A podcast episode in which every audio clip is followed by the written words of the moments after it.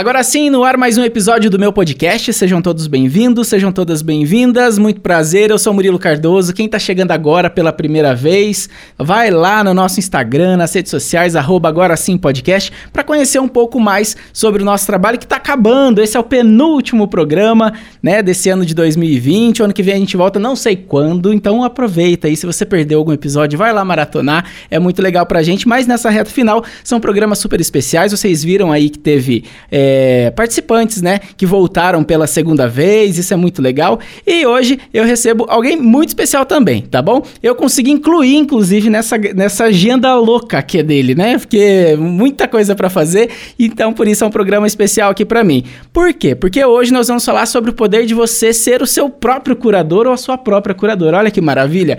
E eu aprendi isso com ele. Ele que ajudou, me ajudou, né, a entender isso duas vezes. A primeira durante uma temporada longa que eu estive lá lá na Rádio TEI, todas as semanas a gente conversava, então pude aprender bastante. E a segunda foi quando ele me deu a oportunidade da gente trabalhar junto, que é o que está acontecendo agora. Então a gente vai conversar durante todo esse programa sobre esse processo e é com muita alegria, com muita satisfação que eu recebo o Dr. Maurício Morhalen Valente, que é fisioterapeuta, terapeuta e é o criador da reprogramação biológica, que quem me conhece, até o pessoal tá, tá conversando comigo, quem em algum tempo eu não falo, ah, mas está trabalhando, como é que tá a situação? Eu falei, vocês lembram do Dr. Maurício, que eu sempre falo? Eles falam, então eu tô trabalhando com ele.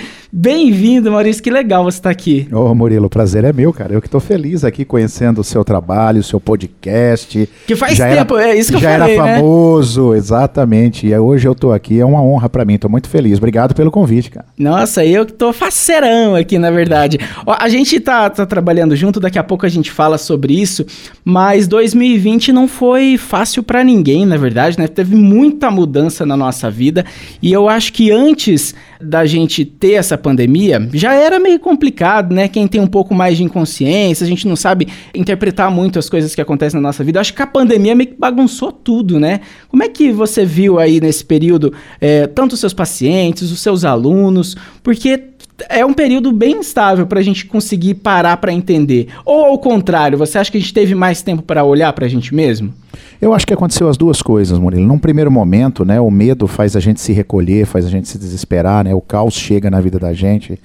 Por quê? Porque a gente está muito no piloto automático, né? Tá todo mundo muito correndo e olhando pouco para dentro de si. Né? Então é, é, só você parar. Às vezes as pessoas falam assim: ah, mas meditação. Não, não é só meditação, cara. É respirar um pouco, é parar, é entender as suas emoções, seus sentimentos. E a gente percebe que está bem precário.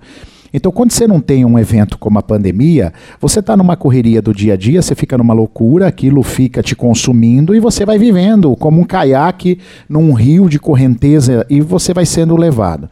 Eu acho que a pandemia, num primeiro momento, ela trouxe muito medo, muito pânico ela também não serviu para a pessoa olhar para dentro de si. O, no, o, próprio nosso trabalho de jornalistas, ao mesmo tempo informava, mas ao mesmo tempo apavorava muito, né? Isso mesmo. Eu acho que as pessoas no início ficaram muito apavoradas. Elas não entenderam no começo, talvez, um sentido mais profundo da pandemia que podia ser usado ao nosso favor. Então o medo veio, consumiu, as pessoas adoeceram, muitas por medo. Foi um horror mesmo, um pânico. Aí a gente estuda muito medo, você sabe disso, né? o, a fragilidade que causa aos rins, aos pulmões, então o medo. Então isso é muito perigoso. Só que aí eu acho que o tempo foi passando. E aí, conforme o tempo foi passando, a pandemia foi se estendendo, por exemplo, eu me lembro, Murilo, que já em agosto eu falava assim, ai, graças a Deus em dezembro isso tudo vai estar tá encerrado, uhum. né? Esse ano. E a gente está tendo uma surpresa. Nós estamos em dezembro e o trem ainda está forte, né? A pandemia ainda está forte. A gente uh, acredita que vai se estender para o ano que vem. Então, só que nesse período muita gente já saiu desse pavor. E aí muita gente já conseguiu olhar um pouquinho, meio que forçadamente, para sua vida, o que precisaria mudar, tipo assim, meu, se eu não mudar isso, eu não vou sobreviver. Se eu não criar um novo produto, eu não vou sobreviver, né? A gente mesmo lá hoje trabalhando junto, você sabe isso, né? Eu tive que mudar muitas estruturas dos meus atendimentos, dos meus cursos, né? Hoje explorando muito mais a área de internet, que eu era um cara mais mais reservado, mais preparado para a parte presencial. Então, eu acredito que sim, as duas coisas aconteceram. Hoje, de um tempo para cá, vamos falar talvez do meio do ano, talvez de agosto, julho para cá, eu acho que o pessoal começou a olhar e está tendo um efeito interessante de, de evolução. É que eu, eu, por exemplo, vi alguns amigos, um pessoal que realmente se isolou, que falava que era grupo de risco, que não, não ia mesmo sair. Eu lembro que até eu fiz, fiz uma reuniãozinha em maio do, do meu aniversário. É, a gente tem um pouquinho, uma outra percepção. E daí eu chamei algumas pessoas mais próximas mesmo. E algumas, mesmo próximas, não resolveram não vir por essa questão. Eu acho que meio que faz tanto tempo já que chutaram o balde, né? Estão de saco cheio e acaba, acabam mudando um pouco isso. Esse medo vai se transformando em outros sentimentos e acaba até a pessoa ficando mais leve, né, com esse sentimento. É, a pessoa, a gente percebe no comportamento humano, aquilo vai, vai saturando, né? Me fez lembrar o dia que o atleta, um dos primeiros atletas profissionais que, que foi contaminado pelo HIV, ele que foi o, o Magic Johnson, um jogador de basquete espetacular que eu, eu vi jogar pela televisão, né? E aí o Magic Johnson foi declarado soro positivo, então ele foi indicado para ele um tratamento com a base de drogas, do AZT, todo aquele processo, né? E ele começou a tomar, e ele passou muito mal. Muito mal. E então ele se negou. Ele assinou um termo, falou: "Me dá um negócio para eu assinar aí, porque eu não vou tomar isso". O cara falou: "Cara, você pode morrer", o médico dele. Então que eu morra com dignidade, uhum. né? Que eu morra bem, porque isso aí eu não vou tomar. Resultado, ele está vivo até hoje, né? até, até esses dias ele era comentarista da ESPN. Só que, inclusive, fiquei sabendo que ele repetiu o exame e não tem mais, não é mais soro positivo. Olha que o que leva a gente a uma profundidade, mas que não é o momento para isso. Só que, assim, então, respondendo a tua pergunta, eu acho que sim, a pessoa satura. Chega um momento, ela fala assim: ah, cara, se eu vou morrer, eu vou morrer com dignidade, eu vou morrer vivendo, porque não dá mais para viver no medo. Então, várias pessoas é, retomaram, um, tentaram retomar uma vida normal, claro, com alguns cuidados, porque não aguenta, Murilo, ninguém aguenta isso aí, né? Então, não dá para você segurar isso pela pela vida inteira. Então, assim, ou por um período longo de tempo. Por isso que eu acredito que fez os dois efeitos. O primeiro efeito de medo, de pavor, e agora o efeito da reflexão. Eu acho que fez as pessoas ficarem mais em casa. Eu escutei histórias também, olha que interessante. Escutei histórias de, de, de, de, pais que se encontraram com filhos mais, que tiveram mais contato com a família, mas também escutei ao contrário. Eu tenho um amigo que é delegado, e ele me disse que o número de casos de agressão de marido para mulher, agressão, vias de fato mesmo aumentou. Então você vê que teve o caos mesmo, teve tudo para tudo, tudo é lado, tudo para acontecer. Só que a gente acredita nos paradigmas da física quântica que realmente o caos é transformador. Quando chega uma bagunça na sua vida, é claro que vem um sofrimento, vem alguma preocupação, mas meu, preste atenção aos sinais, porque o caos ele chega para transmutar. É através do caos que a gente muda as coisas. O que você está falando sobre a gente até largar um pouco esse medo é, para lá, vem muito de, de crenças limitantes também, né? Porque você falou aí de, de. Você deu um exemplo, mas, por exemplo, tem, tem muita gente que fuma, fuma, fuma, fuma e não tem um negócio no pulmão, né? Não é louco? Aí tem é gente que, que, que, fala. Eu lembro muito de. Eu, eu trabalhei é, na madrugada, né? Quando, gente, quando eu trabalhava na rádio, a gente tinha esse contato lá atrás. É, eu tinha que estar na rádio seis da manhã. E eu morava perto da rádio e eu evitava sair de cabelo molhado. Porque eu, tom, eu saía de cabelo molhado, eu chegava, eu tomava um multigripe, aquele remedinho pra gripe. Porque eu, porque eu falava assim: eu cheguei, eu vou ficar com gripe, minha garganta vai doer. E eu lembro de uma entrevista a gente falando sobre isso. Você falou, não precisa disso, isso talvez é coisa lá de trás e tal. E um dia eu comecei a, a não fazer mais, né? Não precisava tomar, eu não ia ficar com gripe. Eu nunca mais tive gripe, só pra você ter ideia. Isso tem, sei lá, uns três anos já. E eu falei, nossa, como é legal quando a gente começa a, a, mudar a percepção das coisas, de crenças que a gente tem da nossa família, de, de quando não tem tanto conhecimento, né, é, de, dessa área, enfim, mas que pode transformar a nossa, a nossa realidade, o nosso dia a dia. Perfeitamente, Murilo. A crença, ela, elas são instaladas por forte emoção, né? E isso vem da nossa mais tenra idade, lá nas nossas raízes, com os nossos pais, com a nossa escola. Então você tinha essa crença. Outras pessoas têm crença que não pode chupar manga com leite. Outras pessoas têm crença que não pode é, cortar o cabelo, comer e cortar o cabelo porque não pode olhar no espelho. Então essas crenças nos limitam, por isso que elas são chamadas de crenças limitantes e automaticamente limitam o nosso desenvolvimento. Limita demais a nossa evolução. E quando trava a nossa evolução, eu acabo me sabotando. Né? Todo mundo escuta aí a palavra autossabotagem. Eu queria que vocês entendessem que autossabotagem é um, um, um, uma ação uma estratégia que você tem extremamente ligada às suas crenças limitantes. Então a gente fala que o seu cérebro fica contando historinha para você mesmo. Olha não, não faz, não faz isso não. Isso aqui vai te fazer sofrer, ou isso não vai ficar legal, ou eu não sou capaz, ou eu não posso atingir tal objetivo. Você fica se auto-sabotando. E nessa auto-sabotagem, se você não olhar para suas crenças, encarar e, e resolver essas crenças dentro de você, e é igual você. Ah, eu preciso de terapia para resolver todas as minhas crenças? Não, você não precisou, necessariamente. Quando você entendeu, só de me ouvir falar na rádio, ouvir as coisas ali, você se empoderou. Você falou assim, cara, pera um pouquinho, isso aí não está certo. Igual eu também, quando me curei da manga com leite. Eu me lembro que Você fui... teve isso, né? Nossa, manga com leite foi muito forte na minha vida. Minha avó falava que morria. Olha só. Morria. Aí eu vi um amigo meu, mais velho do que eu, um pouco mais velho que eu, pegando um picolé de leite. Eu fui falar para ele: não faz isso. Ele deu risada na minha cara. Eu vou chupar isso, manga com leite. Eu fiquei vendo ele morrer. Eu fiquei esperando ele morrer. eu me lembro, eu tinha 18 anos. Eu falei: esse cara vai cair duro aqui.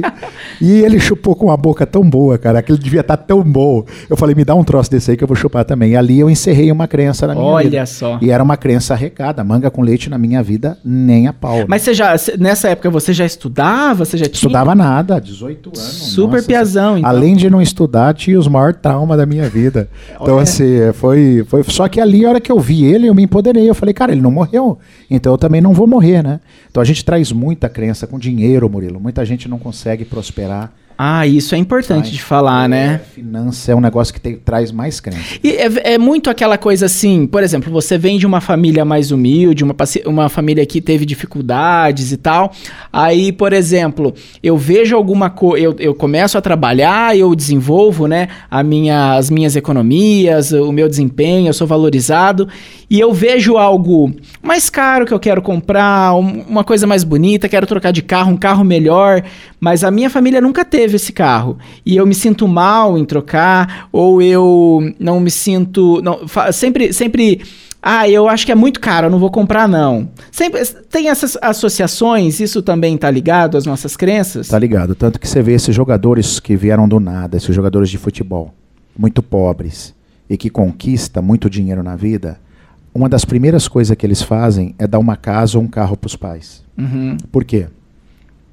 Porque nós sentimos muita culpa pelo que fizemos com os nossos pais, ou achamos que fizemos, porque nós não fizemos nada, pela maneira como a gente foi criado. Só que uma coisa é você pegar um Neymar Júnior que ganha muito dinheiro e tem condição de dar uma casa e um carro. Às vezes a gente evolui um pouco mais que os nossos pais, mas eu não tenho condição de comprar uma casa para meu pai. Mas eu estou numa condição financeira. Muitas vezes eu me boicoto para ficar igual ao meu pai.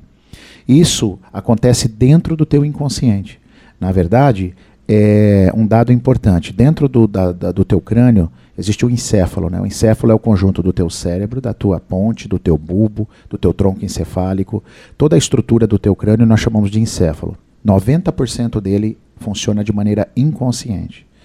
90% nós só temos 10% de consciência. Então quando você fala assim, ah, eu vou, eu vou fazer um salto de paraquedas, por exemplo. Eu, nossa, eu sou louco para pular de paraquedas. Isso é tão curioso, porque quem está querendo pular de paraquedas é 10% de você. Talvez a, vez, a verdadeiro motivo pelo qual você quer pular de paraquedas está nos seus 90. Porque às vezes você fala assim: "Ah, mas um paraquedas, eu tenho, eu posso querer pular de paraquedas". Sim, mas você coloca a sua vida em risco abertamente. Ah, mas eu posso morrer atravessando a rua, mas qual a probabilidade de você atravessar a rua e morrer atropelado ou você ficar pulando de paraquedas, né? Então, a gente precisa entender que muitas coisas nas nossas vidas nós tomamos atitudes inconscientes, inclusive o dinheiro. Então, se meu pai continua triste, se meu pai continua com problema, às vezes eu me boicoto falando assim, cara, se eu ganhar muito dinheiro e prosperar demais, eu vou ser diferente do meu pai. E aí você viola, você acredita violar a primeira lei do amor, que é o pertencimento. Quando você viola a lei do pertencimento, aí você não quer, você não pode não pertencer. Aí você deixa de ganhar dinheiro, você ganha e perde tudo, né? Não tem essa dinâmica? Pessoas que chegam para mim e falam: "Nossa, eu ganho muito dinheiro, mas vai tudo embora". Isso também fez parte da minha vida. Por muitos anos fez parte da minha vida. Eu ganhar, eu nunca tive problema de ganhar dinheiro, mas vai tudo embora. Eu não conseguia administrar dinheiro, eu não conseguia segurar dinheiro. E eu fui entendendo ao longo do tempo todas as dinâmicas que estavam por trás, e essa, sem dúvida, é o pai, porque você deixa de pertencer. E essa repetição, eventualmente, a gente precisa trazer para a consciência que a gente, eu sou um, um, ser humano, meu pai é outro, a gente não precisa ser exatamente igual, não, não precisa seguir os mesmos caminhos? Perfeitamente. Eu posso ser completamente diferente. Eu não sou melhor nem pior que ele mas eu posso ser diferente. Eu posso e sou, né? E somos. Olha só. Você sabe que, por exemplo, ó, é, você que está nos escutando, é, preste atenção quando você compra aquele hambúrguer gostoso, uma coisa de comer, você sai e tem um pedinte. Todo é, com os trapos, mal vestido, jogado no chão.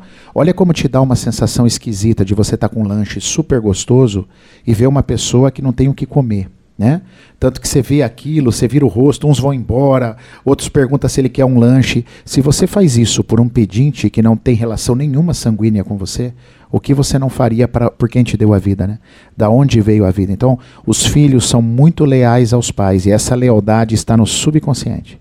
Está no teu inconsciente e faz com que você crie as suas crenças limitantes e as suas autossabotagens. Mas nesse momento tem que, tem que tomar cuidado também para não inverter os papéis, né? Você virar o pai ou a mãe Com dos certeza. seus pais, né? Que isso também é grave, não isso é? Isso também é grave. Isso é uma inversão de ordem, né? Pai é grande, pai e mãe deu a vida, a gente é pequeno. Então, também não é porque você... Teve uma época que eu, eu brinco que eu saía eu sempre queria pagar as coisas para meus pai, meu pai. Meu pai tinha condição. Então, não, filho, deixa eu pagar. Não, pai, eu pago a sua coxinha, eu pago isso aqui, eu pago isso aqui. Aí quando eu fui tomando consciência, falei, não, pai, eu sou o filho, aqui você paga. Então você paga a minha coxinha, você paga o sorvete que nós tomamos. Então, é, parece uma coisa tola, mas é, é, é deixar a ordem fluir. E a ordem é essa, né? Quem vem, vem primeiro é grande. Quem veio depois é pequeno. Então eu sou grande em relação aos meus filhos, mas em relação aos meus pais eu vou ser sempre pequeno. E essa ordem, esse respeito, muitas empresas, Murilo, quebram, por exemplo, uma das da, do, dos estudos do Hellinger, né, que foi um cara que estudou bastante essa parte sistêmica, uma das causas mais, mais impressionantes de, de, de, de ruptura de empresa, de falência, é quando o pai chama o filho para trabalhar na empresa e o filho começa a dar de dedo na cara do pai querendo mudar as coisas. Eu tive um caso, por exemplo, que o pai não gostava de computador. Ele tinha uma empresa e tudo que ele fazia era na mão, era muito bem feitinho. O filho já chegou detonando, porque tem que ser assim, porque tem que ter computador. E o pai fala, mas eu não gosto, e papapá. E aí isso foi um detalhe: muda computador e dá pitaco em outra coisa. Pouquinho tempo depois que o menino entrou, ele estava numa condição muito ruim. Então a inversão de ordem ela é muito grave, ela pode inclusive ser fatal. Tá? Então a gente a gente pede muito cuidado e, e muita atenção para isso, para as inversões de ordem, para o respeito para quem veio antes. Tem uma frase que você usa bastante, é uma frase sua, né? Que é nós somos analfabetos do nosso próprio, cor do nosso próprio corpo, né? Perfeito. né? Uhum. Então eu queria que você falasse um pouquinho sobre isso, porque a gente estava falando, eu dei o exemplo é, até do remédio e tal, porque às vezes a gente toma remédio para ofuscar ali a, o nosso esse sintoma, mas a gente não descobre o que tá, tá causando, né, esse sintoma. Isso é muito comum, né? Isso tá aí na nossa sociedade, mas é aquela coisa, ah, tô com dor de cabeça, faz tempo tô tomando remédio, remédio não passa. Mas daí você não descobre, ah, você vai lá é, e, e fica aí se batendo muitas vezes. O que que tem a ver isso com essa sua frase que é eu gosto muito que nós somos analfabetos do nosso próprio corpo e que pelo menos pra gente que, que passa a entender, entender um pouquinho mais, a gente quer se alfabetizar dessa área, né? Com certeza, todo mundo deveria. Na verdade, eu começo te explicando isso é, fazendo uma crítica construtiva à nossa formação escolar. Reparem a nossa formação escolar, por exemplo. Eu, eu tinha pavor de física, de estudar física, aquelas fórmulas, a trigonometria da matemática. Eu tinha pavor, porque assim nunca foi meu forte muito cálculo. Mas o quanto a gente se aprofunda na escola, nessas coisas, é velocidade média, e eu coloco você para pensar. Se você não foi fazer uma faculdade de física, pensem comigo aí. Quantas vezes você fez um cálculo de, de velocidade média na sua vida? Nossa se você não, se você não é físico.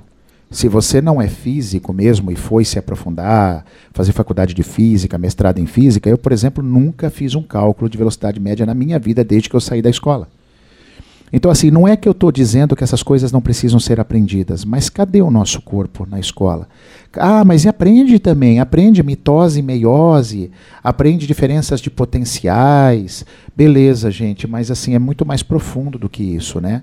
Você não aprende a relacionar as suas emoções com a parte do seu corpo específico, e é isso que faz toda a diferença.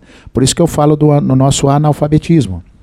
Então, eu cresço, eu saio da escola, eu vou, a, eu entro na faculdade e eu não sei nada sobre as minhas emoções ligadas ao meu corpo. Aí eu tenho uma dor de estômago, você não sabe o que é, você vai para onde? Remédio. Aí o seu intestino está preso, remédio. Aí você tem dor de cabeça, remédio. E sabe por que, que você faz isso? Porque você não entende. Olha engraçado, dos três exemplos que você falou, eu já vim com, com, com os medicamentos na minha cabeça. De é, todos que eu usei há, sei lá, 20 e tantos anos da minha vida. Olha que engraçado. Perfeitamente, porque é o que a gente faz, porque eu não entendo. Aí você fala assim, pô, mas isso aí é, tem médicos para isso. Meu, tem médicos para isso, então toda vez que você vai comprar um carro, você precisa de um assessor ou de um economista para ensinar você a calcular os juros que você vai financiar teu carro, se você não vai pagar demais. Não, o que, que você faz? Você vai estudar. Você vai estudar, não, eu quero saber um pouco sobre juros, eu quero aprender a saber o que, que esses caras faz no financiamento, porque eu não quero ser passado para trás. O corpo é a mesma coisa. Não é porque tem médico, cara, que eu não tenho que estudar ou conhecer de mim. Aí você pega pessoas com QI altíssimo, pessoas que são empresários fabulosos, são, são arquitetos fabulosos, engenheiros fabulosos, professores incríveis. Só que quando começa a entrar no corpo dele é um fracasso. Ele não sabe, tudo ele apela, ele tem uma dor no ombro, ele fica desesperado, ele tem uma febre. O filho dele, o cara é pós-doc, não sei o que, o filho dele tem uma febre, e ele fica correndo desesperado e fica socando antibiótico no filho. Então veja bem, olha que falta faz o nosso autoconhecimento específico sobre o funcionamento do nosso corpo, né? Quais emo emoções reais estão atreladas às partes específicas do nosso corpo e o quanto isso faria diferença. Eu falo assim, o Murilo já me ouviu falando isso. Imagina se uma criança soubesse que uma azia, uma simples azia, se ela soubesse desde os seis anos de idade, que uma simples azia está ligada a uma raiva que ela está sentindo, o quanto isso faria diferença na vida dela em toda a vida dela, se ela aprende desde os seis anos. Primeiro, ela aprenderia a gerenciar a raiva dela com muito mais, porque raiva todo mundo sente. Mas ela saberia que sentir isso danifica um órgão do corpo dela. Então, olha quanto poder. Isso eu estou falando só de, um, de, uma emoção, de uma raiva, de que é um sentimento gerado por uma emoção a raiva só falando da parte do estômago, mas quantas partes nós temos no corpo? Olha que engraçado, você deu esse exemplo. Eu lembrei de uma situação que eu passei aqui em Cascavel. Uma vez, hum, acho que faz uns dois anos, a gente já se conhecia. E a minha mãe estava aqui comigo. E a, quando a minha mãe veio, ela ia passar, sei lá, uns 10 dias. E dela falando assim: Murilo, vamos mudar, vamos achar um lugar para você se mudar então e tal, lá, lá, lá, que eu te ajudo na mudança. Beleza. Aí fui, então a gente tava meio que tudo certo, a gente ia uh, uh, no horário da tarde ver o, o, outro lugar que eu ia morar. Liguei pro cara que eu alugava a, a, a kitnet que eu tava, né? E eu lembro de, na nossa conversa, que nos primeiros seis meses ele falou que não, não precisava, tava tudo bem em relação ao contrato, que depois de seis meses eu poderia sair, que era só seis meses. E eu falei que tudo bem. Só, só, que eu tinha assinado um ano. Eu assinei um ano, mas eu lembro dele ter falado. Então, assim, se ele me falou, vou, vou confirmar com ele e tal. E eu liguei para ele e a minha mãe tava na minha frente. E ele me xingou tanto, falando que eu ia quebrar o contrato, que ele tinha confiado em mim. Tipo, ele ficou muito puto comigo mesmo. Mas assim, até com razão no sentido que eu assinei. Eu assinei um ano, mas ele tinha falado, mas ele não cumpriu o que ele falou. Mas daí é dele, né? Beleza. E eu fiquei com tanta raiva que eu ia sair para almoçar com a minha mãe e depois a gente ia nesse, nesse, nesse outro lugar ver a casa pra gente organizar a mudança. Na hora, o meu estômago arrebentou de dor. Mas dor, dor, dor, dor, dor. Eu fiquei com muita raiva. E eu falei, mãe, a gente não vai almoçar fora, preciso ir para casa. E daí a gente foi para casa e ela falou assim: tá, o que, que você quer? Você quer um remédio? Tipo, normal, sim, né? Sim. Você quer um remédio? O que você quer que eu faça e tal? Eu falei: só deixa eu quietinho, eu vou deitar, porque eu tô com o estômago doendo, então não tem nada para fazer agora à tarde, que a gente ia fazer não tem mais. Eu vou me recolher para eu sentir essa dor até ela passar. E minha mãe ficou achou estranhíssimo. Nossa, minha mãe falou: Meu Deus, Murilo, mas você não vai tomar remédio? Tipo, nessa, nessa, nessa pegada. Aí eu lembro que daí eu fiquei a tarde inteira deitada com ela, conversando, assistindo televisão e tal. E daí deu horário, eu dei pra faculdade, eu acabei esquecendo da situação. Eu tava trocando de roupa e minha mãe falou, e tua dor? Porque a gente ficou conversando tanto que passou. Fui, levantei naturalmente para ir tomar banho, voltei. Eu falei, nossa, mas sabe que passou? Não, não lembrei, né? Mas na hora que ela falou, daí já, já veio até uma pontadinha, porque eu lembrei do assunto e tal. Aí você quer saber, eu vou. Na hora que eu tava indo pra faculdade, pro ponto do ônibus que eu pegava, aí eu mandei uma mensagem para ele: Oi, Fulano, viu? Só tô dizendo que tá tudo bem, não, então não vou sair, vou esperar mais os seis meses. Isso, eu entendi que você falou. Você tinha me falado que, que eu poderia sair nos primeiros seis meses se eu, se eu precisasse, mas como é, você falou que não, mas eu já assinei o contrato, então tudo bem. Mas foi eu falar isso, aquele restinho de dor de estômago passou. E foi e, e, tudo isso que eu usei foi pela reprogramação, tudo que eu, que eu aprendi contigo. Mas o quão é legal a gente colocar em prática e você sentir isso com você. Faz toda a diferença, Murilo. Faz toda a diferença. Se uma criança soubesse desde pequenininho as emoções que estão ligadas a cada parte, a gente seria outras pessoas no que diz respeito a adoecimento, a saúde e doença, né? Então essa é a minha crítica construtiva. Eu, eu ainda torço, talvez eu não vou ver isso acontecer, mas eu torço que um dia esteja integrado às grades curriculares de, de formação escolar essa disciplina, as emoções e o corpo. Né? As emoções ou a somatização é, é muito importante para o crescimento, cara. A gente precisa disso. Precisamos sair desse analfabetismo. Você para com medo. Então, olha o que aconteceu com você. Você teve aquela manifestação, mas você na hora já entendeu. Ah, só para explicar, né? Que tem, a raiva também está ligada ao estômago, né? Isso mesmo.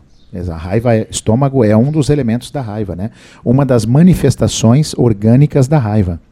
Você tem estômago, você tem vesícula, você tem pâncreas e você também tem intestino, que respondem muito forte à raiva. Agora, beleza, você está aí ouvindo. Ah, mas eu não tenho como deixar de passar raiva. Com certeza, principalmente nesse mundo que nós estamos vivendo. Mas administrá-la é o bonito, administrar suas emoções, né? gerenciar as suas emoções. Porque a emoção eu vou sentir mas gerenciar elas faz parte da inteligência emocional e todo mundo pode. Você não precisa ser formado em área de saúde para aprender a administrar suas emoções, para entender sobre o seu corpo. Isso não é uma particularidade só de quem faz área de saúde, nós temos que parar com isso. Isso é desenvolvimento pessoal.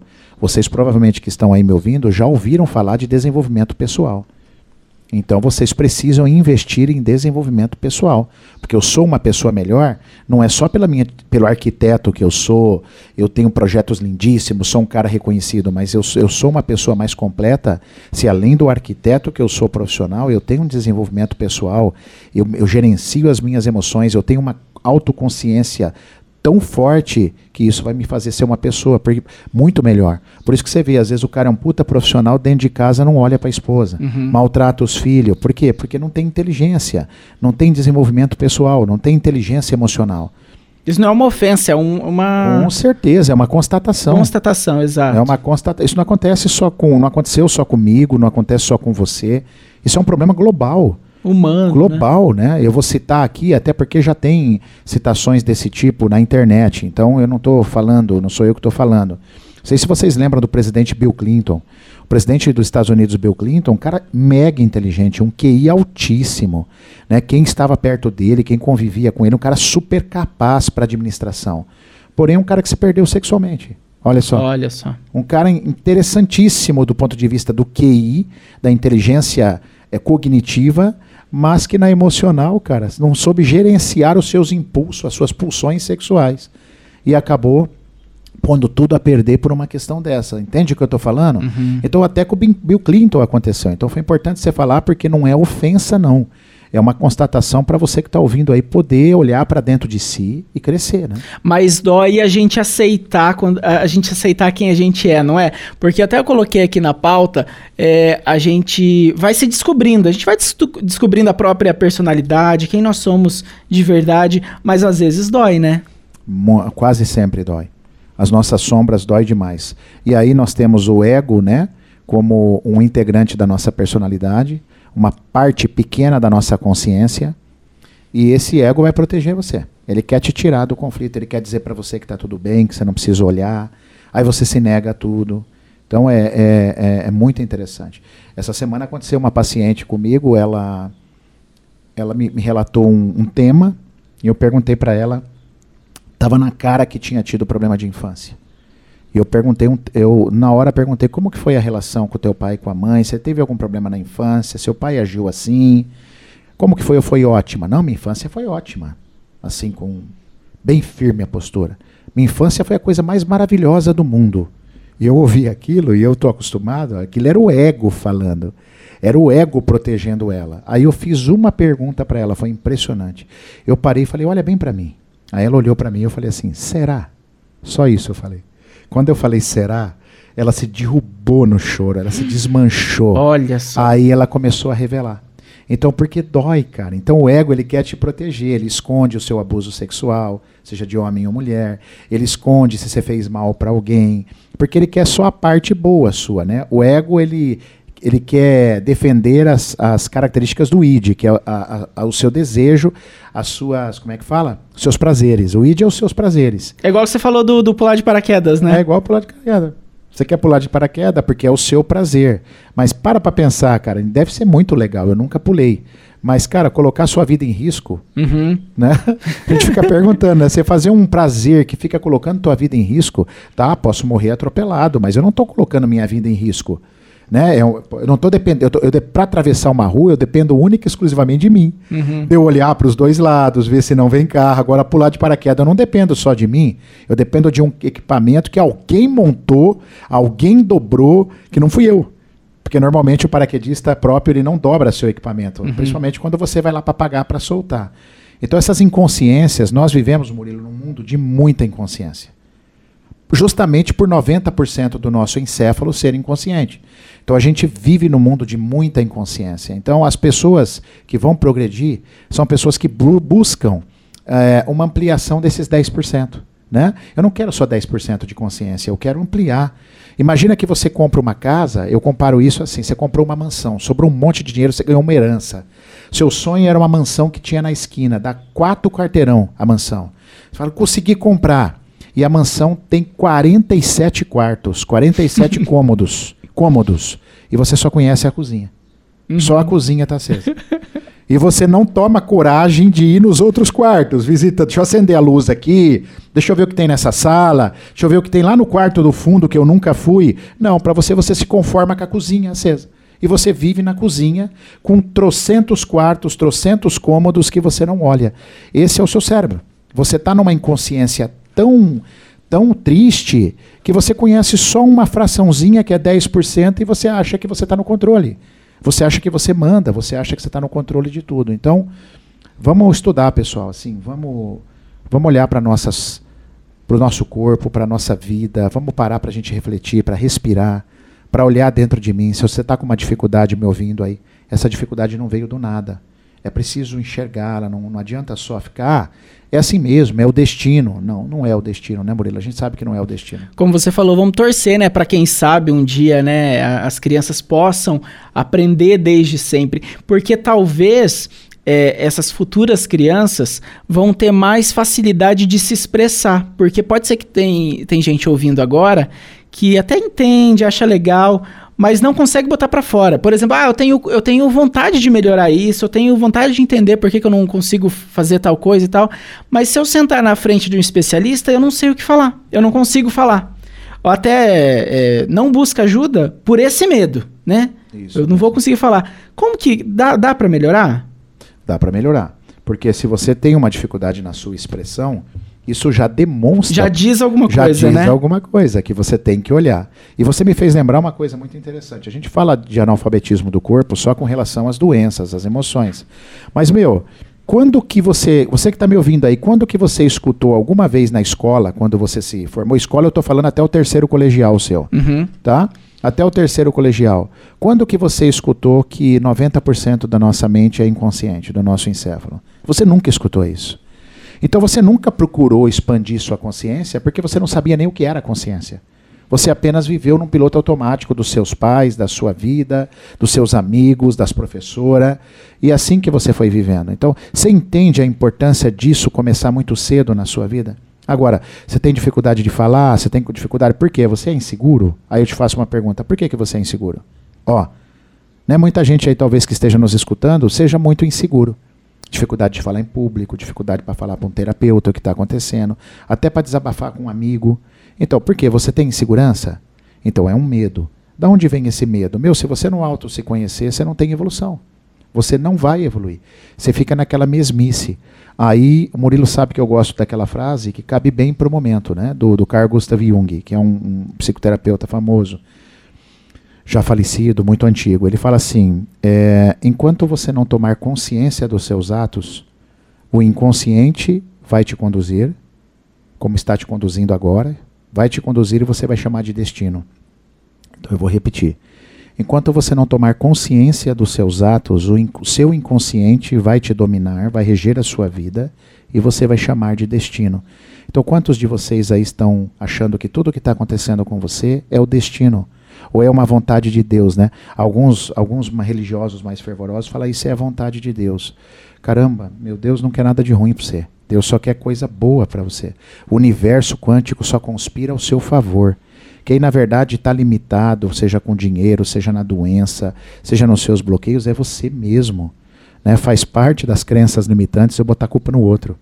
É, é, ainda nessa, nessa área das crenças limitantes, eu ouvi você falando ontem, inclusive, no, na jornada, daqui a pouco a gente vai falar sobre isso, jornada de cura que está rolando essa semana. Se você está ouvindo hoje, dia 10 de dezembro, é, que foi o exemplo da, da sua palestra na igreja com a mulher que não engravidava. Você pode contar pra gente? Posso, posso. Eu fui convidado ao quê? Deve, deve fazer um ano isso, mais ou menos. O ano passado, 2019. Eu fui convidado para dar uma palestra numa igreja aqui em Cascavel, com um padre amigo meu, um padre queridíssimo, o padre Romeu, até um, um beijo para ele. E depois da palestra, a gente terminou e uh, tinham 400 pessoas na igreja. Só um detalhe, é uma questão falar com, de, de, de, terapia, dessa linha de estudos em igreja? Tem um, um pouco de receio pelas crenças próprias então, da igreja ele é, um, também? Ele é, um, ele é um padre maravilhoso, cara. Ele tem a mente muito aberta. Olha que legal. Então ele me pedia para falar de famílias, de filhos, de saúde na igreja. É um padre com uma visão fora de série, né? Por isso que eu. Evolutiva, eu, né? É, eu aprendi a admirar muito o Padre Romeu por isso, né? Porque ele tem uma percepção das coisas muito grande. E aí, não era a primeira vez, ele já tinha me chamado outras vezes. E eu fui, eh, nesse dia a igreja estava com 400 pessoas, uma igreja bem grande. E terminamos, eu falei, padre, me ajuda aqui com o microfone, vamos descer e vamos começar a dar o microfone para as pessoas perguntarem da vida e tal. E começamos. E a primeira moça que eu, que eu peguei, ela devia ter uns 26, 28 anos, por ali, eu não me recordo. E ela me disse que ela tinha uma dificuldade de engravidar. Era uma dificuldade que ela tinha de engravidar. Aí eu e o que poderia estar acontecendo, ela me perguntou.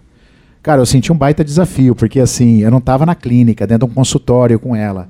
Eu talvez tivesse que fazer muitas perguntas para ela. Eu falei, cara, nós vamos ficar aqui até amanhã, né? O, horas perguntando para ela. Mas eu fui pelo óbvio. Eu fui pelo óbvio que são as crenças. As crenças são muito óbvias. Então eu falei, cara, você escutou alguma coisa? Perguntei para ela. Você escutou alguma coisa da sua mãe sobre engravidar, que era sujo, que não podia fazer isso, aquilo? E ela pegou e falou assim: Ah, eu me lembro de uma coisa. Meu pai, quando eu era adolescente, todo santo dia que ele me levava para a escola, ele abria a porta do carro, falava assim: Pronto, filha, pode descer, não vai engravidar. Hein? E aí eu ia para a escola. E aquilo me encheu o saco, mas toda semana, todo dia da semana, eu só não escutava isso eu só não escutava isso é, no final de semana. Isso poderia ser uma fala do pai dela brincando, poderia ser uma fala séria, poderia ser um. Poderia. Enchendo o saco, como ela mesma falou. Poderia, mas ela mas falou falava, que era séria. E ela escutava. Ela falava que era séria. Ah, era séria. Não vai engravidar, não vai engravidar, hein? E abria a porta e ela entrava na escola, no colégio. Aí eu escutei aquilo, falei assim: hoje você é casada? Ela falou: sou, casada no papel, igreja, cartório, não, tudo certinho. E você vive com o teu marido? É, vivo com meu marido. Aí eu peguei e falei assim: bom, então você está tentando engravidar onde? Você está fazendo amor onde? Aí ela riu, né? Tal, toda a igreja ficou, deu uma risadinha, falou: estou tentando fazer amor na minha casa. É a maior parte das vezes. Eu falei: então, então lá você pode engravidar, porque o seu pai falou para você não engravidar na escola.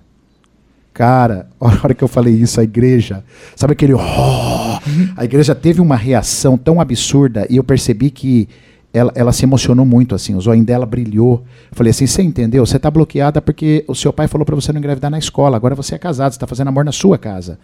Essa mudança de percepção fez ela engravidar. Então fiquei sabendo mais tarde que ela conseguiu Olha que incrível. ter o bebê. Você vê uma coisa ridícula, aparentemente ridículo. Mudou uma percepção no corpo dela, né? Nós demos um significado novo a algo que era velho. É, era um bloqueio que foi lá para a inconsciência? Para inconsciência, estava nos 90% dela. Olha que, que E a hora que ela ouviu, e ali a, a, mal sabe a igreja toda que me ajudou. Porque quando você dá uma informação e essa informação está regada de uma emoção, quando a igreja fez, oh, que deu aquele impacto, e ela me olhou assim, o zóio brilhou. Aquela hora eu falei, ela engravidou, cara. Parece que ela engravidou ali na igreja, ali que ela engravidou. Claro que não. Mas assim, foi sensacional, uma história muito bonita e mostrando o poder da nossa percepção, da mudança, de dar um ressignificado novo àquilo que era velho. Isso faz um bem para o corpo impressionante. É, hoje, inclusive na hora do almoço, eu estava terminando de assistir uma série que eu, que eu tenho acompanhado, eu gosto pela interpretação, eu gosto pela coisa nacional que a gente fala, por exemplo, de série médica, Grey's Anatomy. Perfeito. Ah, eu adoro também.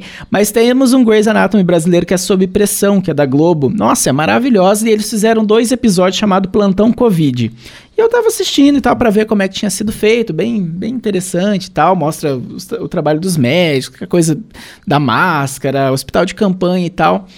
Mas eu, eu assisto, sabe, com outro olhar, já é, a partir de tudo que eu, que eu tenho buscado aprender, entender e tal. E muitas da, da, das situações de, dessas séries que a gente vê, eu falo, meu Deus, poderia ter esses conflitos são meio para mostrar né, para a pessoa o que, que ela pode fazer. E duas frases que, que eu ouço você falando bastante é, é uma, uma delas, né? Quando acredito que estou doente, na verdade estou me curando. Olha, prestem bastante atenção, porque o Maurício vai falar sobre isso. E a outra é o que te prende é o que te liberta, que pode ser também as doenças e pode ser as crenças que a gente estava comentando. Então eu queria que você falasse, porque muita gente está ouvindo deve ter assim, ah, eu tenho intolerância à lactose, ah, não posso comer pimenta, ah, eu tenho alergia a sabonete, alguma coisa assim. E isso muitas vezes, se você tem isso, como você diz, a gente é um processo de cura, a gente só precisa entender. Isso também pode transformar a vida das pessoas, né? Totalmente. É, quase todos os sintomas, vamos falar assim, pelo menos 85% dos sintomas que você tem no seu corpo é fase de cura. Você está se curando. Então, por exemplo, alergias de pele, uma febre, uma dor muscular, uma dor no seu ombro, uma dor no seu pescoço, uma diarreia que você está. Às vezes até um, tem um tipo de azia que é fase de cura. Mais polêmico. Maurício, eu peguei Covid, eu estou me curando com Covid? É, é, exatamente. Exatamente. O micróbio vem para reparar o conflito que você tinha tido. Então, assim, eu, uh, Maurício, já me perguntaram isso. Você acredita no Covid? Você acredita que. Acredito, existe um vírus, assim como existe o influenza, que é o vírus da gripe, mas, assim, não é o vírus pelo vírus. É o seu terreno, é o seu biológico, né? Isso explica por que que. E é engraçado que eu não vejo ninguém explicar isso na televisão. Não vejo nenhuma pessoa especialista falar isso. Por que, que o Covid está matando alguns ou muitos, e por que que em algumas pessoas não nem escorre o nariz? É só, ah, são assintomáticos, é só isso. É só isso né? que fala. É assintomático, são assintomáticos. Mas por quê, pô? Vai estudar isso. Cadê os, os especialistas no nosso país para estudar isso? Porque se eu descobrir isso, eu não preciso assustar todo mundo.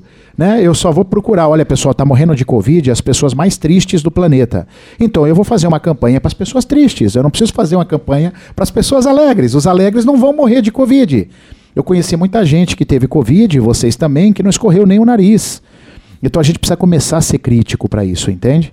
Então, a, a, quando você tem uma ação, qualquer ação microbiana de micróbios, é porque você está em fase de cura. Isso é bem polêmico, mas é bem lindo ao mesmo tempo. Alergia de pele, você quer ver alergia de pele, que você acha que sua pele está horrível, é porque está num processo de cura.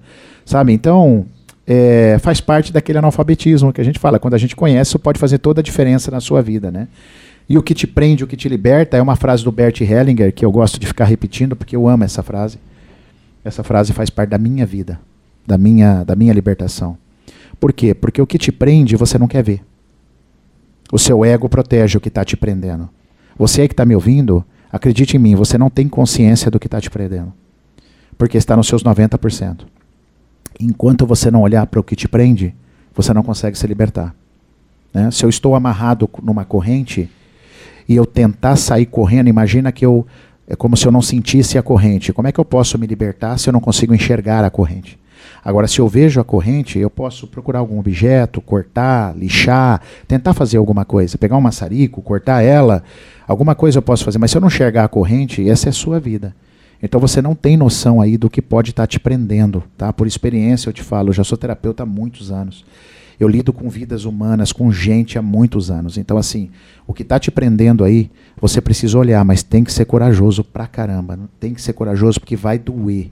Vai doer no fundo da tua alma olhar para tudo isso. Só que é isso, quando você olha, como doeu na minha. Então, quando você olha para isso, é o que te liberta. Por isso que essa frase, eu, eu sou apaixonado por essa frase porque ela, ela, ela realmente transforma vidas, Murilo. É uma coragem para ser enfrentar mesmo a vida adulta, você ser adulto, ah, que você cresceu, que você deixou de ser criança? Muito bem, Murilo. É, é, só os adultos podem fazer isso. Muito legal. Maurício, muito obrigado eu por você ter topado participar. Eu, eu falei, feliz. eu falei lá no começo, né? Então, foram du duas vezes que eu, que eu me senti muito bem, né? Junto com você. Primeiro que foi o processo na rádio, todos os aprendizados. E agora, para quem não sabe, então, é, eu pouco falei, né? A gente estava trabalhando muito, na verdade, né? Muito mesmo. Mas agora eu, eu, passo a trabalhar com o Dr. Maurício, tô lá na gestão de marketing da Valente Cursos, isso tem me deixado muito feliz e ele acreditou num trabalho que nem eu sabia que eu que eu, sab, que eu saberia fazer, eu não tinha ne, nenhuma noção. Tô aprendendo ainda, estamos aprendendo juntos, eu tô muito feliz, deixo registrado aqui, fico muito feliz de ter esse registro aqui a partir de agora, né? Para que o, o, o, seu, o, todo, todo o teu público também possa ouvir um pouquinho dessa, dessa experiência, de tudo que a gente tem vivido. Então, é, é essa oportunidade que, de você ter me chamado para trabalhar eu tenho levado muito, né, com a doutora Sara também, né, estendo aqui todo todo o convite, né, todo esse processo de me chamar para trabalhar como uma cura mesmo, às vezes a gente, a gente eu, eu comecei lá o programa falando que muita coisa mudou, a minha vida mudou 100% na nesse período de, de corona, eu perdi meu trabalho na TV, eu tive que deixar de morar sozinho para vir morar com amigos, mas que sorte morar Nossa. com amigos, né? Que, que te, de, que, que te abriga. Enfim, muitas coisas mudaram e eu tava lá meio bagunçado, a gente fica meio desmotivado e quando aparece algo, eu, eu querendo um lugar qualquer no, no mundo e vocês me, me, ofereceram um lugar muito legal, muito especial e eu tô muito feliz, de verdade. Então, eu, é, ter você aqui pensar que lá era para lá no começo você ter vindo.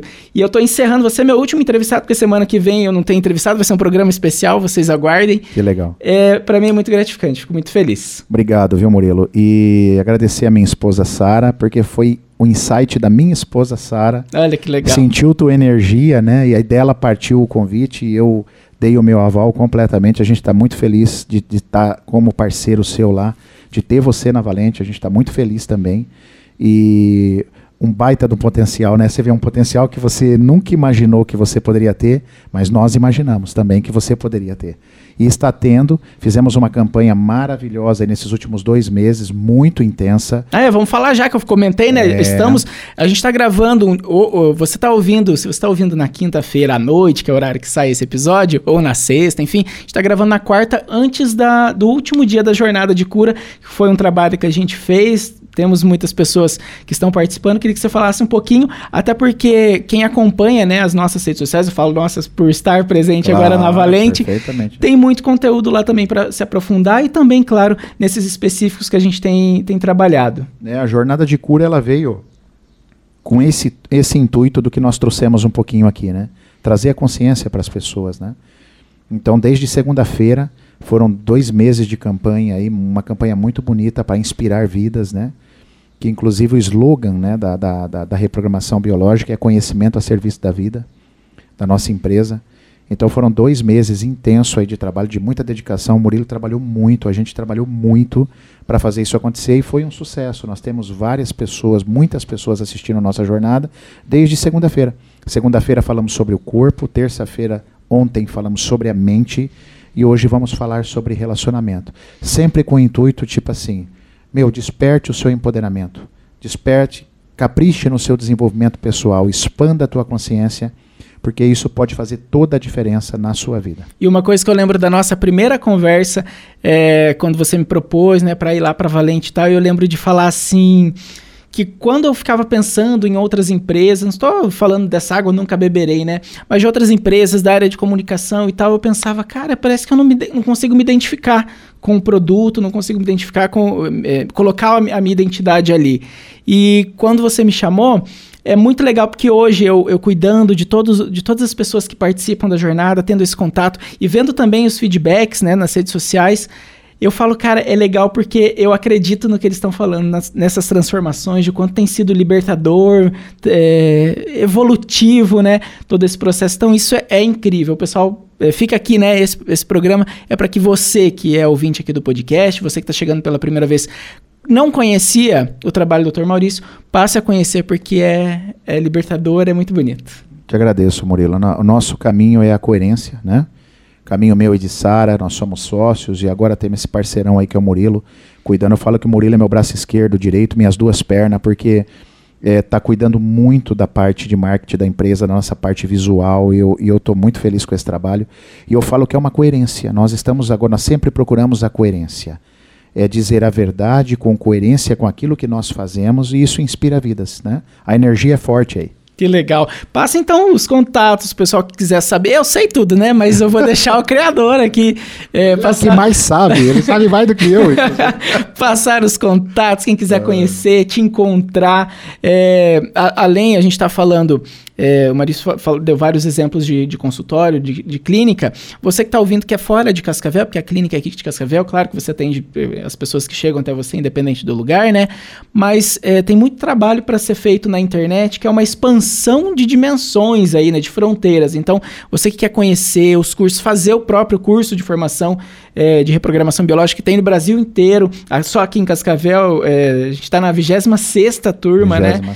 Então, você pode se aprofundar, você pode, é, através até das redes sociais, conhecer os cursos, né, esses cursos menores, mas que menores de duração, mas que têm um significado muito grande, Perfeito. mas os cursos em formação, né, de reprogramação, se você quiser fazer para você ser um terapeuta ou para você usar com você, com a sua família, isso pra é muito vida, legal. Para a vida. Uh, o nosso Instagram é o Reprogramação Biológica Oficial, tá? Arroba Reprogramação Biológica Oficial. E o YouTube também tem um monte de vídeo lá, também é Reprogramação Biológica só. O YouTube não tem oficial, tá? Só Reprogramação Biológica. E o nosso Facebook... Mulher, Valente Cursos. Valente Cursos, que é o, o, o nossa fanpage lá da, da, da, do Facebook, que também tem muito conteúdo para vocês. E tem uma agenda de lives, né? Semanal. Agenda de lives toda segunda-feira às 8 horas da noite, toda quinta-feira às 8 horas da noite e toda quarta-feira, bem de manhãzinha, eu tô na Rádio T, que foi onde eu e o Murilo nos conhecemos, né? Lá na Rádio T. Então você pode. Com a você... Valéria Belafronte, um beijo. É, a Valerinha tá aí, linda como sempre, e nos apoiando como sempre. Foi a Valéria que me abriu as portas para a Rádio T, né? Eu sou muito grato por isso. E a gente está lá com muita felicidade já há vários anos, né? Acho que a Rádio T eu perdi as contas de quanto tempo que eu tô bacana. lá. Né? Então, gente, é... e os cursos, né? Que nós temos os cursos presenciais. E o ano que vem tem novidades, né? E tem muitas novidades, né? A gente está lançando um novo EAD fantástico, fabuloso, que nós vamos lançar para o ano que vem, que é comigo. Mas se você quer fazer presencial, você está em São Paulo, você está perto de Curitiba, você está perto do Rio de Janeiro, você está perto aqui de Cascavel e quer fazer presencial, nós temos também professores fabulosos, parceiros licenciados, que você pode também escolher para professores que foram escolhidos e preparados a dedo mesmo para que você possa fazer sua formação. São oito meses de curso de uma imersão espetacular. E só repassando o que o Murilo já falou, ah, mas eu não quero ser terapeuta, não tem problema, faça para a sua vida que vale a pena. E eu quero ser terapeuta, então você pode ter uma profissão. Eu já tive muita gente, advogados, arquitetos, engenheiros que mudaram de profissão, se tornaram é, reprogramadores biológicos depois que fizeram o curso. Mudou a vida. Mudou a vida. Maurício, obrigado mais uma Valeu, vez. Murilo. E você que ouviu até agora, espero que você tenha gostado, que você tenha curtido, que você tenha se interessado a perceber a sua vida de uma outra forma, com uma lupa diferente, tá bom? Semana que vem tem mais. Aliás, semana que vem é o último programa. Tô preparando um episódio super especial para vocês que me acompanham aí desde o primeiro, que a gente estreou lá em março e vai ser muito legal, vai ser muito especial para mim e como foi o programa de hoje, todos os outros episódios também, tá bom? Siga a gente nas redes sociais. Se você gostar dessa conversa, compartilha, tá? E marca a gente lá nos stories, arroba agora sim podcast e o meu também, arroba Murilo Cardoso 93, tá bom? Um beijo e até semana que vem com o nosso último programa. Tchau!